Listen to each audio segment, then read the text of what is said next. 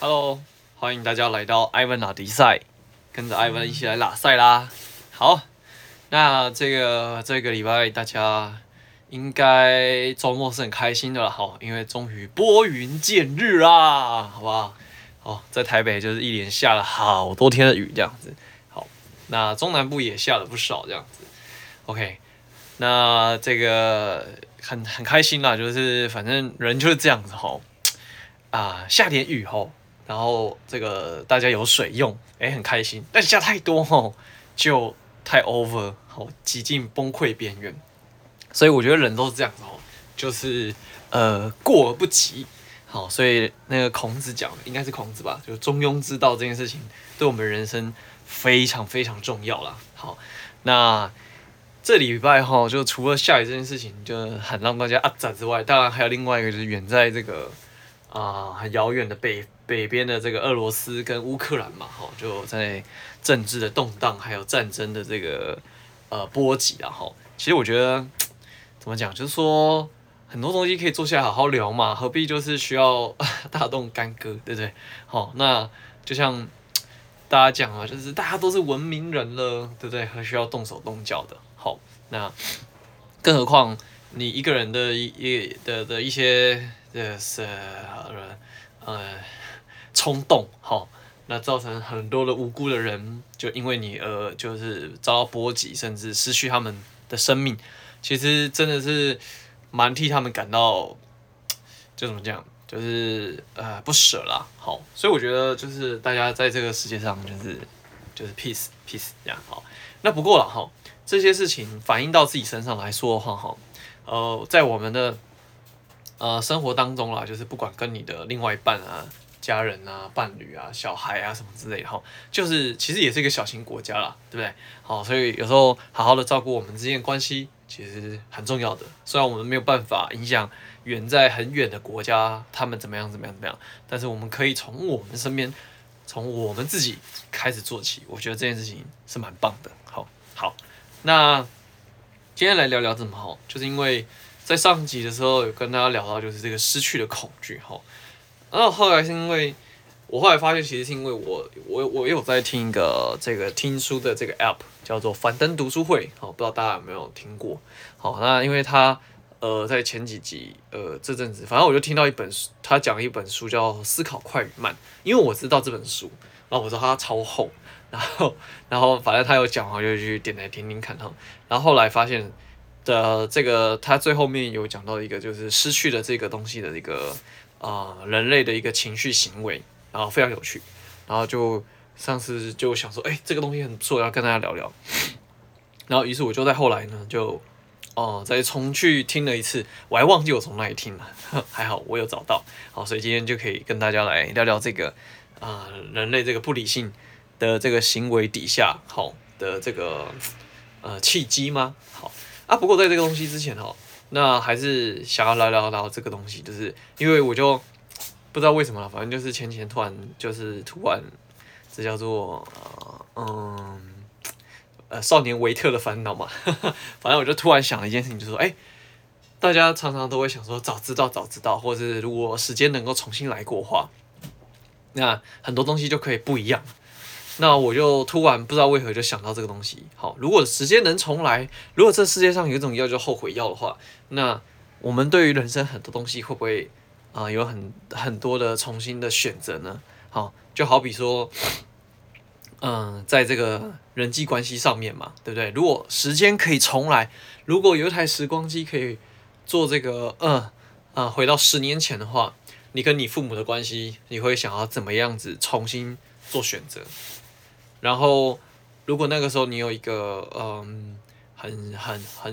很喜欢的对象，或者是正在一起很努力的对象，你会怎么样子重新做些选择去呃 keep 这个关系，对不对？那如果你是有小孩的之类的话，那如果时间能够重来的话，你会想要做什么事情来这个建立跟巩固这个关系？对我来说，其实我也有了，就是早在我二十几岁。在啊、发展自己的事业的时候，其实跟我的一些合伙人啊、合作伙伴，就是有一些关系上也不是处理的太好。那当然了，导致的结果现在呃呃，有些人当然是渐行渐远，那有些人就关系就真的闹得非常的不好。那其实如果现在想想的话，真的会觉得说，哎，自己那个时候真的没必要这么做。好，所以我觉得人是这样，就是那 就突然呃惆怅了起来。好，那又或者是说在工作，对不对？十几年前，有些人可能就会想说，哎呀，如果那时候可以认真一点啊，或者是那时候可以。呃呃，可能自己接下来工作未来有一些发展的契机，或是转转型，那或许现在可能就今非昔比了，对吧？那又或者是说在财务上面来讲的话，嗯，呃，早一点早知道的话，哎，可能跑去买个什么台积电啊，跑去买特斯拉啊，又或者是哎什么 Facebook 啊、Amazon 啊，吼，或者是什么大立光啊之类的啦，好，又或者是说早早在那好几年前我就买房子先买了，对不对？好。就是也有很多的早知道，那健康也是啦，因为健康这件事情是更需要怎么样？你花时间去经营，不管是吃吃得好啊，哦，穿得暖啊，哎，穿得暖是应该是短期的啦哈，或者是嗯呃，就会让自己说，哎，就是睡眠作息要好一点啊，哦，然后可能要少吃一点糖啊，哦，让自己身材好一点啊，然后不要过了十年之后就胖了十公斤之类的哈，反正。就是有很多，我猜啦，大家如果真的有机会可以坐上这个啊后悔的时光机的话呢，一定有很多决策，很多的决定，好，你会绝对大不同。好，那很可惜的是，时间没办法重来。好，那我自己我自己是觉得说，呃，有时候这些东西吼卡就卡在，呃，那时候为什么没那么做？其实很多情况就是，比如说第一个是情绪啦，对不对？然后第二个就是，或许你就想偷懒一点啊。或者是想要懒多一点啊，或者是就没想到这么积极嘛，或者是早知道嘛，没想到嘛，哈，想要人生轻松一点嘛，哈，以至于现在必须为五年前、十年前那个偷懒的自己承担这个后果，对不对？比如说那种不忌口的，没在在意健康的啊，五年后、十年后，你就要为当初那个决定啊、承担这个后果，所以你就必须要怎么样？可能。或许你的膝盖负担就比较重啊，或者是慢性疾病就找上你啊。好，好，总言之呢，我相信啊，如果可以重新来过的话，大家绝对不会想要就是做当初那样的决定。好，可是现在没办法，你现在就是活在现在，活在现在当下。那我就觉得说，感叹归感叹了，可是当下的选择权就很重要了，因为人是有选择的自由。那既然我们都已经对过去的选择后悔了，那当下选择。就绝对要怎么样，全力以赴，然后这叫什么，心甘情愿的去面对自己，因为大家少说嘛，对不对？至少、十年、二十年、三十年的青春都还大有可为，所以现在你所做的每一个决定，不也是为了五年后、十年后的你开始做一些铺路吗？好，这个选择一路的选择，时间久了，五年后的自己、十年后的自己就来到自己的面前了。好，所以我觉得，呃，就很想突然跟大家讲这个东西了。那因为讲到这个东西，是因为我在很久以前就读过一本书，叫做《与成功有约》。这是一本我那时候读会觉得它非常难啃、不好懂的书。但它有一个东西观念就很重要，就叫以终为始。这也是我从嗯录这个 podcast 以来就一直很想跟大家传递，就是有什么观念或者是很很多什么事情想法哦。不好意思，中间稍微有点断开，因为我录一录的时候，Siri 突然跑出来这样子。好啦，那总而言之就是呃，就是我希望人哈可以找到一些呃核心思想或价值观，又甚至更好的话，但是找到方法了哈，可以怎么样？可以贯彻，可以让这一辈子就是这件事情可以自动运转之后呢，它可以根本的解决这个问题呢，让你顺畅的下去。当然不可能说中间没困难了，哈，或是没挑战。可至少就好比说，为什么我会啊、以终为始？我先解释，以终为始就是以终点为开始去思考说，那你现在应该做什么事情？就好比很多人会怎样？呃，像月光族或者是呃薪水呃就是每个月工作的这个上班族领薪水，他可能没有在做多余的规划去思考，从来没想过自己五年后、十年后想要过怎样的人生，所以就是。今朝有酒今朝醉，这个就是属于比较当下的想法。好，那因为大部分人能够规划的话啦，三个月、五个月、半年已经很厉害了。一两年就哦，真的很不简单。可是如果可以的话，我希望大家可以有这个意识跟想法，就是如果真正可以的话，你退休后，或者你十年后、二十年后，你想要的人生方式的呈现，好会是怎么样？那回推到现在，现在应该怎么去做努力？这个大概就是以终为始的概念。好，所以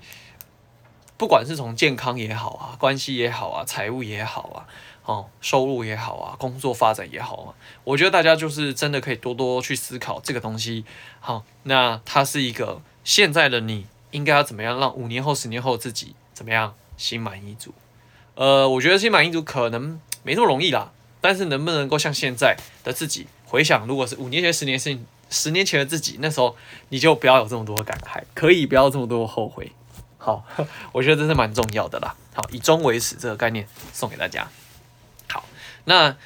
其实这本书很不错啦，之后有机会再跟大家简略聊聊哈。那因为我后来就想说，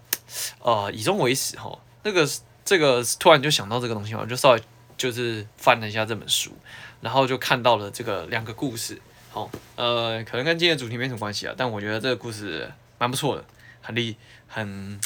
很很 shock，好，就跟大家分享一下。好，第一个是我觉得这个人际关系的故事啊，好，那因为。他是这样说了，就是这是一个地铁站故事。因为作者有一天呐、就是在啊、一大清早，你想想，你可以想象一大清早你搭第一班的车，好，比如说你去上课也好，或去上班也好，应该大家都有这个印象，好，就最早的那个啊、时间点，然后你去去出发去做某件事情。那因为在美国嘛，他们就是最最常坐的交通工具就是地铁。那因为通常最早的那个时候，大家都怎样，就是。还在想睡觉啊，然后，哎，所以有的人就怎样选择在车上怎样，就是小睡片刻，然后有的人可能就是吃着早餐，然后也有的人可能就是看着报纸，看着新闻，好，反正基本上你可以想象那个场景就是，哎，大家都很安静，然后做自己想做的事情，做自己正在做的事情，好，那可是就是有一对啊、父子，他就是上了车之后呢，那个小孩就开始欢啊、吵啊，然后怎样怎样怎样。然后作者就看到，想说奇怪，那个父亲，那个男子为什么没有去稍微安抚他的小孩，或者是去稍微对不对？你可以想象，如果一个小孩在车厢大吵大闹，然后那边就是大声嚷嚷，对，是如果你是家长，你都会教育小孩说，哎，这是个公共空间嘛，好，可是他没有，他并没有，他就是傻坐在那边。好，那作者就当然就觉得说很生气啊，因为。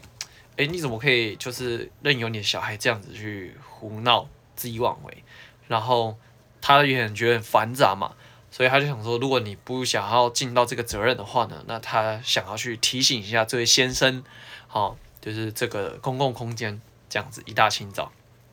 那他一过去之后呢，好，他一开始带当然是带着有一点点那种就是愤怒的心情，想要去提醒这位先生了，好，就是这个男子。然后他就跟他讲说，哎，这个小孩子现在好像有点失控了，反正就是造成一些纷纷扰扰、吵闹，好，希望他可以稍微哎 hold 一下这个小朋友。然后那男子就突然回过神来说啊，跟这个作者就说，哎，不好意思啊，那呃我没有注意到这个状况，是实在是很抱歉这样。哦，那因为这个小孩的妈妈在三十分钟前在急诊室走了，那我有点不是太知道要怎么样去跟这个小孩啊讲这个状况，然后以及。怎么去接下来日子要怎么去这个度过？好，那一一时之间，作者就那个憎恨，这个这个有点不耐烦的那个念头就完全消散，然后转而起来就是怜悯心嘛，对不对？好，所以这故事啊，其实他是只是想要跟大家分享，就说有时候很多东西哈，我们眼睛看到的其实并不全然就是这个样子，深入去了解之后才发现，其实有些东西这些人。事物的发生，他们的选择跟他们的经历背后都可能有些故事，所以有时候或许对我们来说，嗯，有些人有些事，它的呈现其实不会是你的那一种想象中的样子，因为你眼睛看到的是这样的呈现，可是背后说不定他正在经历了你不知道的故事跟困难。好，这个故事分享给大家。好，那第二个故事呢，是一个灯塔的故事。好，他这个故事其实要讲的是说。我们人这辈子哈，呃，很多时候会有一些想法、价值观，但是因为这本书他倡导就是以终为始的观念，所以他认为有些人生的铁则跟原则是不能动的，所以他就举了这个故事，叫做这个灯塔，好，他就说，反正在一片雾茫茫的大海底下，好，那有一艘军舰呢正在航行，那军舰的这个水手呢就二兵啊，反正就是就是最最最小的，啊，反正他们就观测就发现对面，哦，不远处也有一个灯，好 啊，因为茫茫大雾当中，他没办法知道对面是什么，他只能看到说，哦，隐约有一光。好，所以呢，他就打了电报，好，就是说，请那个对方呢，嗯，就是这个这个往别的地方去，因为他们是军舰，军舰，好，那对方就说，好，这里是这个，嗯，我忘记那个角色身份，反正他就跟他说，哦，那他他他就他就没有回应，他就说，请你转向，请军舰您转向，然后呢，这个想说，这个水手就想说，啊，既然敢叫我们军舰转向，好。那因为他的长官听到，他就觉得不爽，他说，他就跑来接下这个麦克风，然后打这个电报，跟他说，很认认真跟他说，请您务必转向，好，那麻烦你离开，尽速离开。然后对方呢，竟然也用一样的话回他，就说，好，这个麻烦请您也尽速转向，请您离开。哦，他想说，越想越不对，想说，哦，我这边是军舰，你这样子，既然你敢颐指气使叫我离开，不得了。他就说，这里是军舰，这里是军舰。如果你不想惹上麻烦的话，请您立刻离开。好，请你转向离开。好，后来对方呢，过过了电报发出去之后，然后过一下子电报就回来了，就跟他说：“这里是灯塔，这里是灯塔。如果你不想撞上我的话，请你转向离开。”后来这个怎样？战舰当然就只好摸着头转向了。好，那我觉得这故事哈，这个不知道是虚构的啦，但是我觉得他想要。让我们知道，就是说，其实人生是这样哈，有些事情我们很容易妥协，或是改变，或干嘛什么之类的，这这都没关系。可是有一些原则哈，这些东西是绝对要谨守的哦。比如说像诚信啊，对吧？然后更甚者是说，嗯，诚信、信用啊，是同个东西。好，比如说，嗯，对另外一半忠诚啊，哦，或者是呃呃呃自己的什么信仰啊。就是反正就是有些东西你可能它可以做调整，但是它绝对不能够怎么样移动它，好，所以他就想说，就算再大，有如军舰这种东西，对不对？它都可以做调整，但是灯塔就是我们这人这辈子的原则。好，好，我 OK 讲远了，我们来讲讲今天想跟大家聊聊这个失去的恐惧这个东西哈。那他是这样哈。呃，他在聊的时候，为什么人哈，有时候人这个前进的时候，好，或者是你会做冒险的时候，通常都是在你失去的时候，不是在你得到的时候。好，他是这样讲，他的一啊，他说，哎，现在这个现在这个国家，好，假设台湾啊，比如说某一个区域，就假设啊，你的乡村好了，好，你的乡村，那得到一个感染性的疾病，那现在有个新的药物出来，好，那有两两有两种药物啦，第一种药物就是，哎，假设你这村子有六百人，他说，OK。你这个东西呢，A 方法用了之后呢，你确定会有两百个人得救，好，因为你如果再不使用这个药物的话，啊，大家就要死掉了。那 B 药物呢，就是这样，他说你有三分之一的可能，好，会怎么样？可以救六百个人，就是大家全数会获救。可是呢，你会有三分之二的几率呢，就是一个人都没救到，就全部 game over。好，就是疾病致死。那如果正常来说的话，再讲是刚刚这个选项 A 是什么？好，我确定会两百个人会得救。那 B 方案是你有三三分之一的可能会有六百个人，就是全部的村民都会得救，但是你有三分之二可能会全部都死掉。在这个情况底下，大部分人可能会怎么样？你会选择 A 方案，就是不管那么多，至少我能先救两百个人，就先把这两百人救起来。好，大部分可能会这么这么选择。好，可他就说咯。这种就是一种怎样非理性的的时刻点的展现，就是如果我先换成另外一种说法，就是哎，如果假设我今天有个药物，怎么样？好，有一个方法，然后 A 方法，A 方法如果用的话，哈，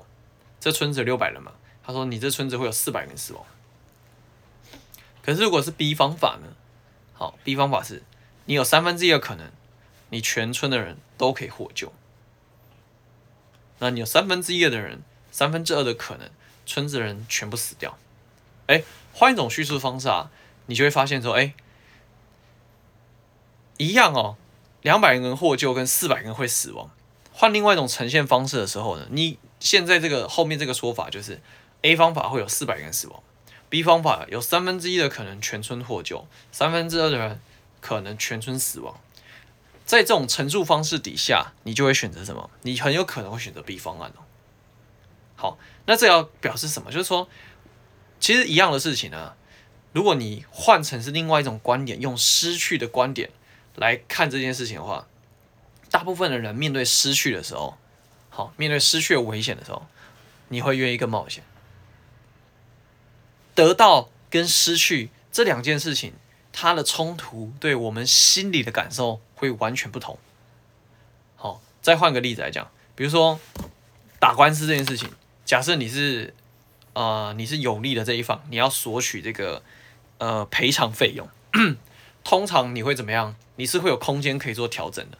比如说假设啦，就是啊、发生意外，那你这个按照法律的过往经验，你可以得五百万，就是。之前有法官这样判赔，那你可能对方没有钱啊，然后干嘛什么之类，然后跟你说好了，那不然四百五十万，四百万，好，就我们这件事情就算了。好，这个是得到的部分。可是对于对方来讲的话，他是失去了，他无论如何他都会失去，差别只是在五百万还是四百万的时候，他会怎么样？选择打官司，他会更怎样？更选择去冒险，去尝试看看怎么样博取这更多的可能性。好，也就是说。人是这样哈，在确定的时候，在确定的这个得到的情况底下，人会趋向于保守；在不确定的情况底下，你会怎么样？你你会反正都已经失去了嘛，你会怎样？更愿意冒险。所以也就是说，你知道人是这样哈，呃，生于忧患，死于安乐。我想这个道理应该也是算蛮共同，就是你在与舒服的情况底下，你会倾向于保守，跟留在现况。可是这样当你失去，当你充满危机的时候，你会怎么样？更愿意往前挑战新的可能。也就是说，如果反映到我们的人生来讲话，假设你觉得你现在生活过得算舒服，好，那很有可能这就是一个危机，因为你会倾向于保守。好，那更更更可能是，如果你觉得现在人生不满，好，或是你觉得这这样下去对生活可能不太好，想要做一些调整跟改变的话。那是不是很有可能？你应该想的是，当你在做每一个决定的时候，用失去这个想法来去做考量，或许你就可以怎样选择一个更有创造机会的选项。用失去，如果我选择 A，我会失去什么？选择 B，我会失去什么？哎，这样子，你搞不好可以做出一个对你人生很有益处的选择哦。好啦，那今天呢，这个啊。艾文拉迪赛呢，就跟大家拉赛到这里。好，希望今天的分享可以对大家有所帮助了。好，那新的一年现在三月嘛，哎、欸、哎、今天二月二十七号，OK，好了，反正就是持续将进入三月。好，那大家呢加油，好，世界和平。那希望我们都可以在自己的人生路上继续的怎样用力奔跑。OK，感谢大家，我们下次见，拜啦。